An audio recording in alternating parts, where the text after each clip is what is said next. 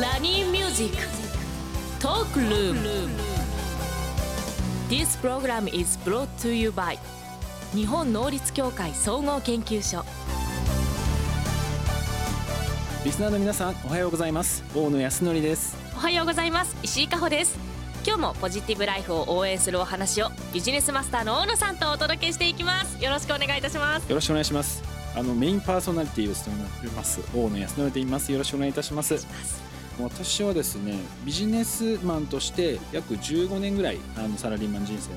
終えてですねその後投資家としてですね独立をしまして今いろんなところでこうビジネスを展開していると。でその中ですね転職4回もして4回？すごい、はい、その中でスキルを磨いて、まあ、今のそのポジションというのを勝ち取ってきたんですね。なので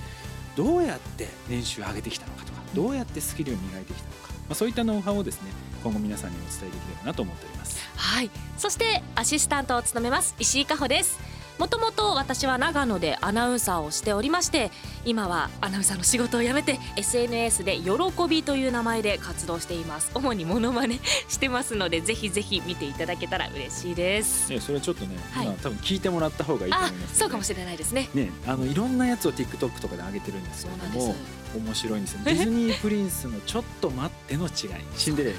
ちょっと待って。アナちょっと待って。エルサちょっと待って。こういうの毎週やってるこういうの毎週やってます。あの毎日投稿してますので他にもあの声を使わずに口パクでモノマネしたりとか表情のモノマネとかもやってますのでぜひご覧ください、はい、そんな2人でこの番組をお送りしていくんですが、はい、この番組ではですね聞きたいけど今更聞けないとか、うん、ものすごくその例えば年収を上げるとか転職ってどうやってやるのかとかなんかね、よくわからないじゃないですか、はい、そういったものをですねすごく分かりやすく伝えていきたいなと。で我々って結構いろんな経験してるじゃないですか、うん、なのでそういう実体験とかも交えながらですね、はい、そういった情報というのを伝えていこうかなと思ってます。なんか大人になると聞きたくても聞けないこととかもたくさんあるんですよね。そうなんですよね。例えばもう履歴書の書き方とかその年収とかどうするのかとかどうやったら上げられるのかとか、はい、上司と馬が合わないとかどうすればいいのかとか多分いろいろあると思うんですよね。まあ、そういったものを我々の実体験を通しながら、えー、お話をするのと時々ちょっとゲストもね、はい、お呼びして 楽しみ、えー、情報発信していきたいなと思っております。はい。ではよろしくお願いいたします。それでは番組進めていきましょう。大野康則のライフシフトマインドこのコーナーは私とビジネスマスターの大野さんの実体験をもとにした社会人のお悩みに答えていくコーナーです。よろしくお願いします。よろしくお願いします。大野さん今週のテーマは？転職ですね。転職。はいやっぱりあの社会人人生生きてる時に一つの会社でずっと勤めるってもうなかなかなくなってきてるのかなと思っていて、ね、ただ転職ってねどうやってやればいいのかとか、うん、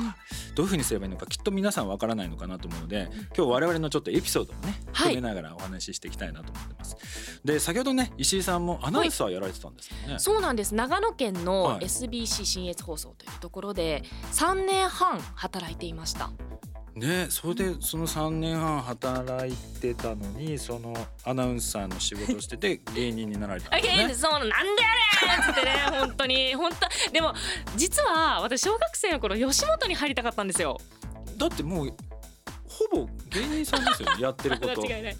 ちょっと多分アナウンサーだと清楚すぎて苦しくなっちゃったのかもしれないです、ね、だって全身タイツ着てますよね。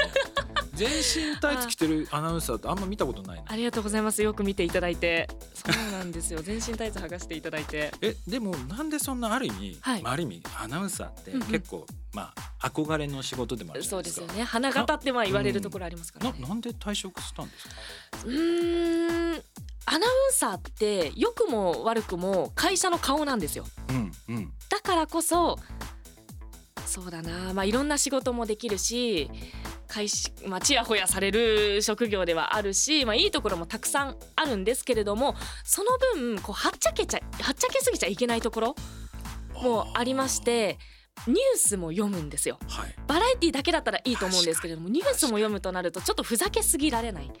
ふざけすぎちゃいけないというところがあって正確に少し合わなかったところがあるんですよね。それってやっぱり言われるんですか、はい、結構あのカットされます収録とかだと私がふざけすぎてそこが丸々カットとかされててあやっぱそっかここは使えないかみたいな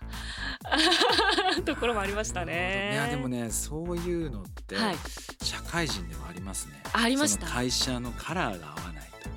ね、部署が合わないとか。はい、でやっぱ苦痛ですよね。どうしてもそうなって大野さんもそういった経験ってあったんですか？うん私の場合はちょっと他の人と違ってあのもう20代で例えば年収を1000万にしようと決めてたんですだからもう決めてたので、はい、その1000万にするためにはどうしたらいいかってことを考えて、うんうんうん、もう仕事というのは自分のスキルを磨く場所だっていうふうに思ってたので、はい、もうそのスキルが学べないと思ったらすぐに転職。もうあ学べないと思ったらすぐ辞めるしこれはいけるなと思ったらとことんやるしっていうのをやって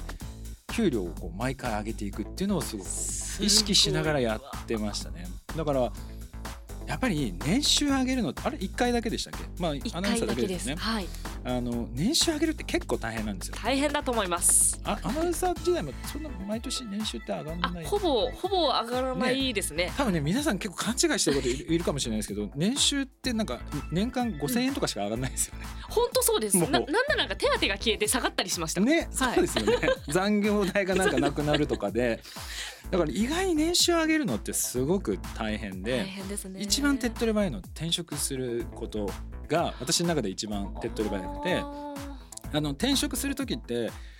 なんだろう今と同じ給料でとかって考える人いるんですけど、はい、それだと結構厳しいのでやめた方がいいかなっていう気がします。絶対上げてから転職。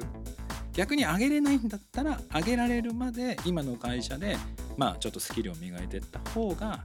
おそらく多分いいと思いますだから毎回転職して私も一番最初のソフトバンクだったんですけど、はい、ソフトバンク辞めてで次 CCC っていうまあ TSUTAYA とか代官山 TSUTAYA とかあるとこなんですけど、そこに転職してそれで200万上げて転職して、うん、でまたそこからソフトバンクに戻ってまた200万上げるみたいな。うわ、ね、毎回その交渉して必ずそこはもう譲歩しない。絶対あの転職の時って人事とか駆け引きがあるんですよ。そこがちょっと嫌なところでもあるんですけどね。もうその年収をどれくらい希望ですかっていう駆け引きがあって、はい、あでも今年収これぐらいですよねっていうふうに言われてそうすると現状維持でもいいですかっていうような交渉絶対あるんですけど、はい、もうそこは引かない。はあえその交渉のコツを教えていただきたいです。いやでもその自分の中ではそこにすごいこだわってるっていうことをしっかり伝えてそれがダメだったら、まあ、ご縁がなかったことでっていうようにちゃんと言えば。でそれでも欲しいと思ったら向こう絶対飲んでくれるので。そうだからねその転職する時は絶対給料というか年収を上げて交渉するということでそれでもしダメだったらもう少し頑張っていくっていうのは多分いいんじゃないかなとなるほど。いやでもまあその転職だとか、まあ、退職をするって結構大変かなと思うんですけどそうですね。実際そのアナウンサーを辞めて、はい、まあ、今、まあ、こう自分のやりたいことをやられてると思うんですけど、はい、なんか苦労とかってありました？苦労はあのもちろんこれだけじゃ食べていけない。あなるほど、ね、っていうのはありますね。好きなことだけじゃ食べていけないんだなというのは1年目にもう学びまして、うんうんうんあの実家に今住んでいるっていうところもあってその衣食住に困らないのはもちろん今あるから大丈夫なんですけれどもやっぱりもう少し稼がないと自立できないんですよね。えそこどどうやって打破するんですか？そこでフリーになって2年目ぐらいからだんだん SNS であの大野さんのように声をかけてくださってお仕事をしっかりいただくようにはなってきたんですけれどももう最初はもう案件でもちっちゃいものでもたくさん引き受けてとにかく経験積んでいこうと思ってやってましたね。なるほど。なんだろう私はうんそう転職したりこう辞めたりした時に、はい。はい、やっぱりさっき言った200万上げるってことは、はい、それなりにやっぱりスキルもそうだし結果を要求されるので、それに応えていくっていうのは大変でしたね。やっぱ転職した直後はえお前200万もプラスアップしてきてこの結果？っていうような形ですごい言われるのでそこはやっぱりかなりハートを強く持っていかないと押しつぶされちゃうしやっぱり好きなことをやるっていう時にさっきに、まあ、食べれない要はお金が入ってこない時ってあるじゃないですか。ありますその時のやっぱプレッシャーに耐えられるようにしなきゃいけないっていうのはありますよね。メンタル強くないとやってられない部分はあるかもしれないですね。そうですよね。いやでもまあその辺もだんだん慣れてはきたんですけど、はい、でも実際そのまあそのアナウンサー時代は結構こう我慢してやってた部分もあるわけじゃないですか。はい、そこの部分はその実際やめて退職してこうどう変わってきました？やっぱ楽ですか？楽ですね。なんかあの自分の好きなことがこんなに表現できる。っていうのが嬉しくてそれこそ実はアナウンサー時代に SNS をやりたいっていうのを毎年会社に要望を出してたんですよ私 企画書みたいなのを書いたりして、うんうん、なんですけど絶対通らないんですよ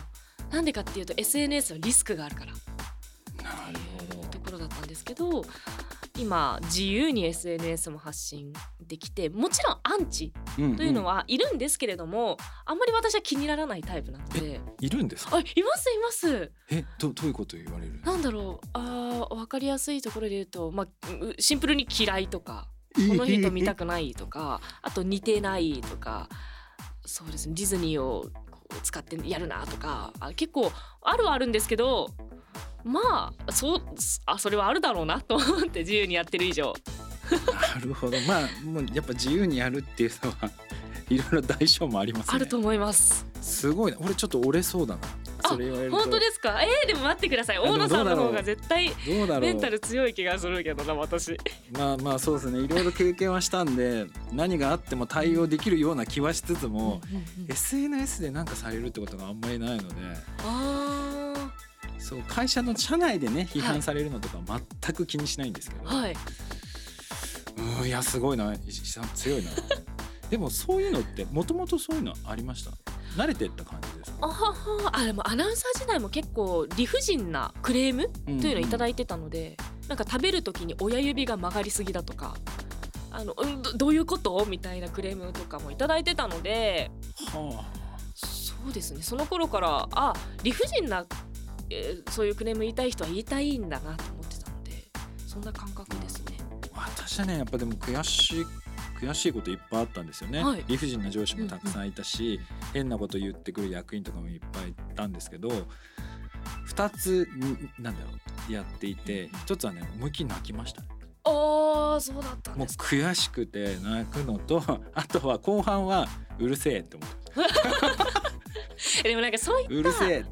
苦しい感覚とかあの悔しい感覚って転職をするのに一歩こう背中を押してくれるというか、うん、そういうところありませんでしたありましたね。だからもうやってやろうと思ってたし、まあ自分ならできるって後半やっぱりだんだんスキルもこう溜まってくるので、うん、やっぱりその辺はすごい思いましたね。そうですよね。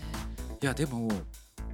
なんだろうその苦労を乗り越えてその転職とか退職して、はい、私は今良かったなってすごく思うんですけど石井さんはどう思われます？すごく良かったと思ってます。やっぱり変わろうとしないと何も変われないっていう環境が特にそうだと思うんですけれどもそのあたりすごく感じましたね。ちなみにその退職とかするとかっていう時に、親に相談したりあ全くせずに退職しますって伝えました。ああもうキパッとまあそうですよね。だからこういう時って自分でやっぱり決断しないとダメですよね。そうですね。でもまあそういうのどうだろうな、うん、一人で決断できない人は友達でも友達聞く友達も選ばないといや絶対そのアナウンサーなんてやめない方がいいよっていう人もいますから結構いるんですよねわあやっぱりでも転職の話尽きないですねこれで、うん、でも私はやっぱり自分の好きなように、はい、そのやりたいことっていうのはやっぱりやっていくっていうことと人生って本当にまあ1回しかないので、うんうん、自分の本当にチャレンジしたいことをとことんやって生きたいようにこう生きるっていうのが多分一番いいかなと思うので。そうですね、はい。まあ、そういったねあの、はい、これ聞けないっていうようなそういったことをこれからもちょっと情報発信していきたいなと思ってます。はい。よろしくお願いいたします。以上大野康則のライフシフトマインドでした。今後リスナーの皆さんのお悩みなども相談に乗っていければと思っております。お悩みはラジオ日経番組ウェブサイトか私のインスタグラムなどでも募集しております。ひらがなで喜びとインスタグラムで検索してみてください。ストーリーにて質問箱を設置しますのでぜひぜひご質問お寄せください。